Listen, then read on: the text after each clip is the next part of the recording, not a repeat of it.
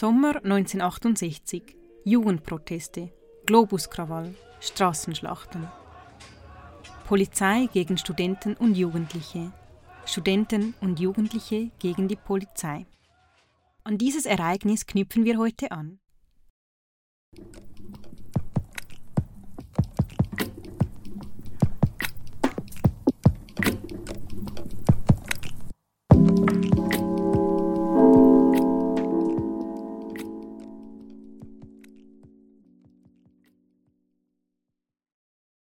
Ersten Akten des Archivs des historischen Seminars gehen auf das Jahr der Proteste zurück.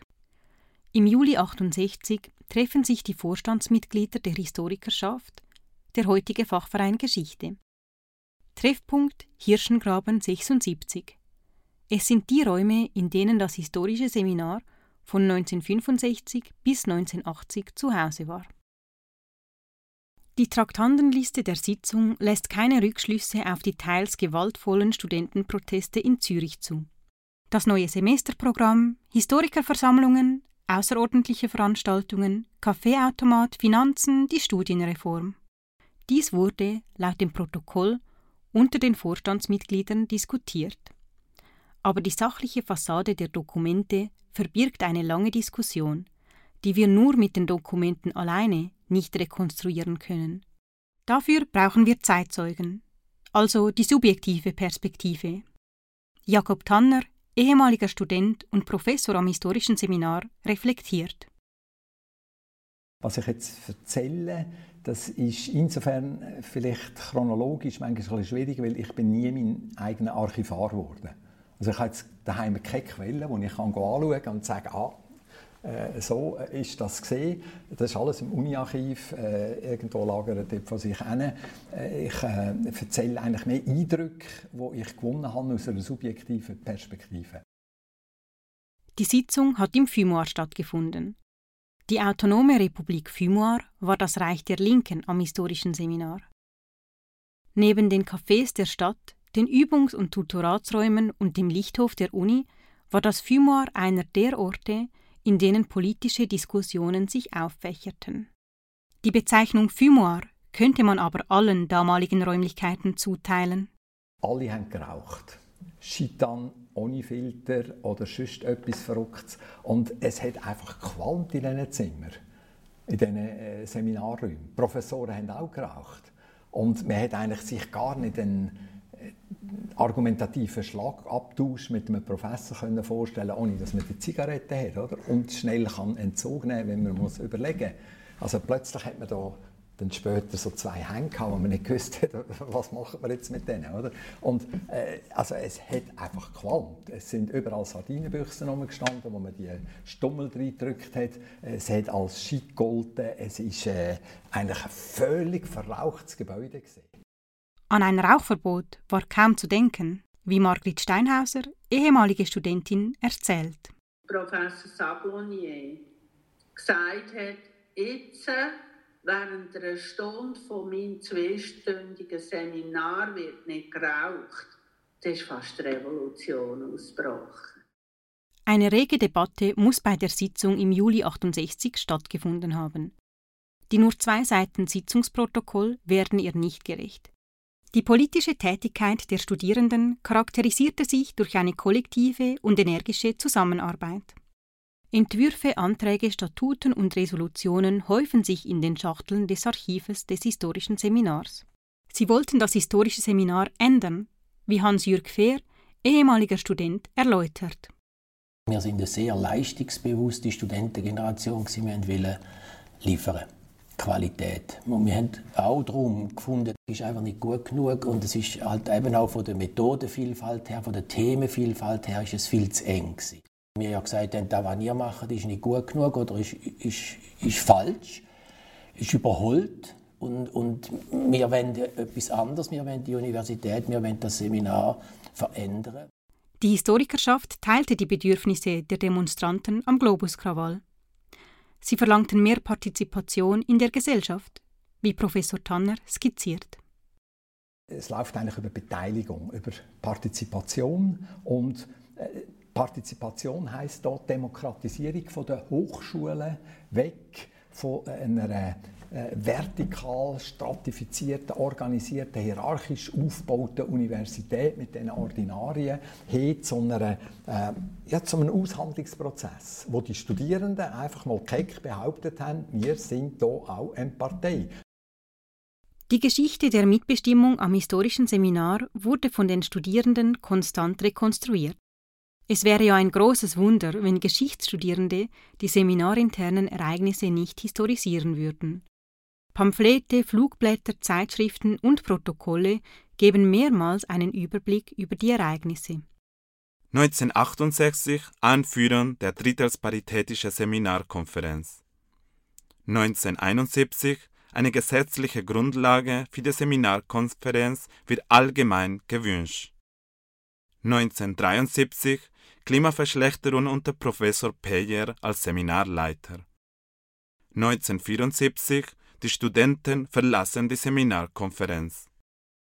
74 bis 78 gescheiterte Versuche zu neuen Gesprächen zwischen Professoren und Studenten.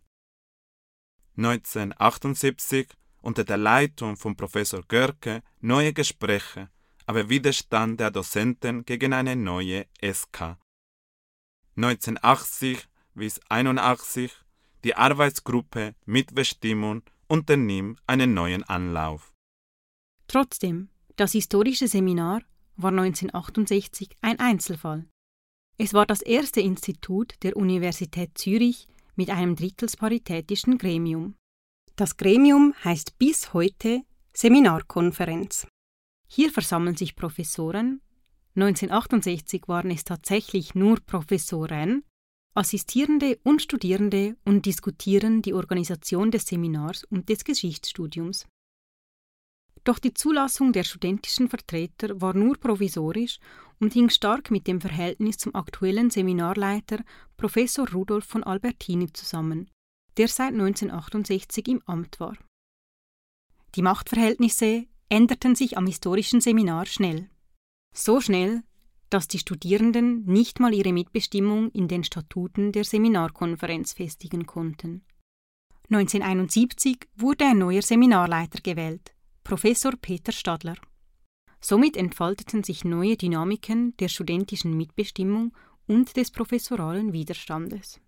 Professor Carsten Görke, der im gleichen Jahr berufen wurde, beschreibt jene Jahre wie folgt. Es war sehr aufgeheizt. Damals äh, waren ja die Studentenunruhen äh, im Gange. Äh, drei Monate vorher war die Universität für ein paar Tage geschlossen worden, wegen äh, Blockaden der Lehrveranstaltungen, wegen Besetzung äh, des Gebäudes und so weiter, Demonstrationen. Und das spürte man natürlich immer schon noch als Nachwehen. Aber während einige Professoren den etablierten Rahmen noch verteidigten, hatten die Studierenden eher das Gefühl, gegen etwas Ganzes, gegen ein System angehen zu müssen. So entstanden unterschiedliche Übungsfelder für das Handeln in der Hochschulpolitik. In diesem Sinne wurde im gleichen Jahr die sozialistische Basisgruppe Geschichte gegründet. Die Studierenden wollten Änderungen sehen und waren bereit, dafür zu arbeiten und sich einzusetzen. Entwurf für ein Arbeitsprogramm der Basisgruppe Geschichte. Ziel der Basisgruppe ist es, so wie dies unter den herrschenden Verhältnissen heute schon möglich ist, Geschichtswissenschaft in praktischer Absicht zu betreiben.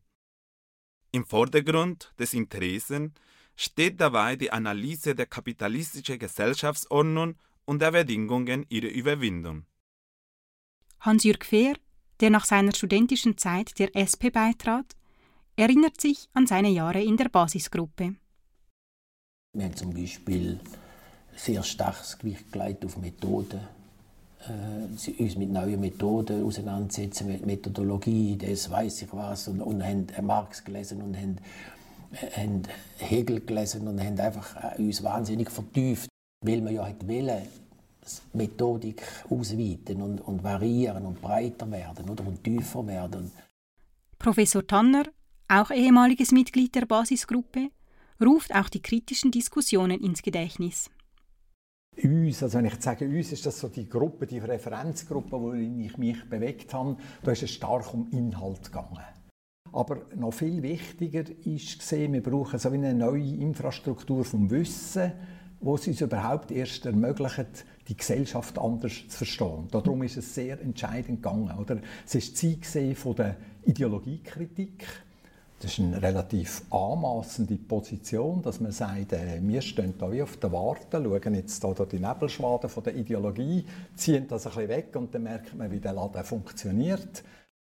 Die kritische Studentenschaft in den 70er und 80er Jahren wurde aber auch von einigen Professoren geschätzt, wie Professor Görke kommentiert. Man merkte doch, dass auch unter den Studierenden es verschiedene Fraktionen gab. Es gab die Trotzkisten und es gab die Maoisten. Und die behagten sich zum Teil in Seminarsitzungen auch selber, wenn es so Interpretationen ging. Dann. Und das war für uns auch interessant zum Teil, also wirklich. Diese aufmüpfige Frische ähm, der Diskussion, auch aus ganz anderen Perspektiven, äh, das hatte durchaus auch etwas gebracht, muss ich sagen. Die Diskussion an der Historikerversammlung zeigte neue Nuancen. Da die Mitsprache in Tutoratsfragen begrenzt wurde, proklamierte die Versammlung Die Historikerschaft wehrt sich dagegen, dass die Seminarkonferenz zu einem reinen Debattierclub abgewertet wird. Sollten auf diese Wege der SK weitere Kompetenzen entzogen werden, das heißt, sollte die studentische und assistentische Mitbestimmung in weiteren Punkten eingeschränkt werden, behält sich die Mitarbeit ihrer Vertreter in der SK neu zu überdenken. Die Resolution zeigt die studentische Intention, die Seminarkonferenz zu verlassen. Dennoch war der Paragraph umstritten und wurde in der Versammlung abgeschwächt. Meinungsverschiedenheiten traten auch in den Versammlungen der Studierenden auf. Bei den Wahlen des Präsidiums der Historikerschaft 1972 stärkte sich die Position der Basisgruppe als kritische leitende Fraktion. Hans-Jürg Fehr erinnert sich. Hat die Basisgruppe die Fachschaft beherrscht. Also hat sie auch nicht alle, aber die meisten Mitglieder im Vorstand von der Historikerschaft gestellt. Das sind ja Wahlen die sind gewählt worden.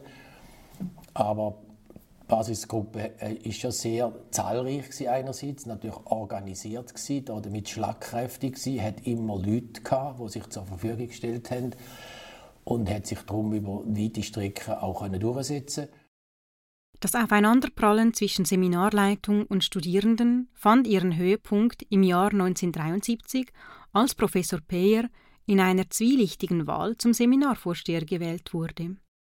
Seine reaktionäre Position übte er nicht nur in der Seminarkonferenz aus, in der er für den Abbau der Mitbestimmung der Studenten plädierte.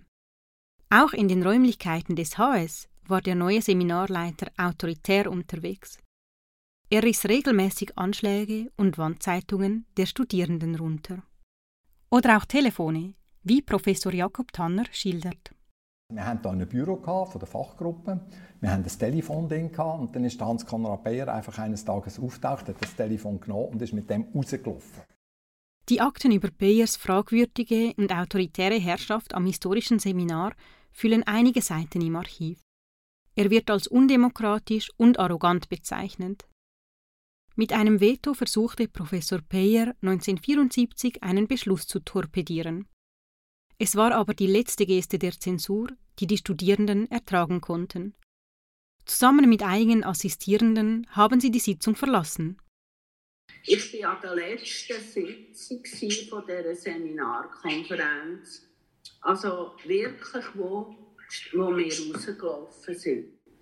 Und dann äh, haben wir mit äh, Katholische Akademie gerade nebenan, das Gebäude gerade neben dem historischen Seminar. Und wir haben dort schon Räume äh, reserviert und sind dann ausgezogen, oder? Ein grandioser Auszug.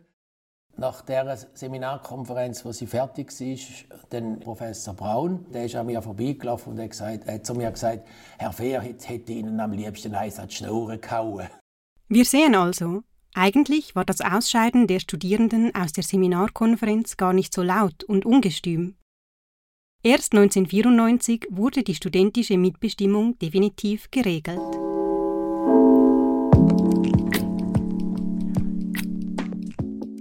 Auch in der nächsten Folge geht es weiter mit den studentischen Kämpfen. Aber nun geht es um Professoren. Welche Professoren wollen die Studierenden und die Assistierenden? Welche Themen sollten gelehrt werden? Globalgeschichte steht im Zentrum. In der nächsten Folge fragen wir uns, wird's bald?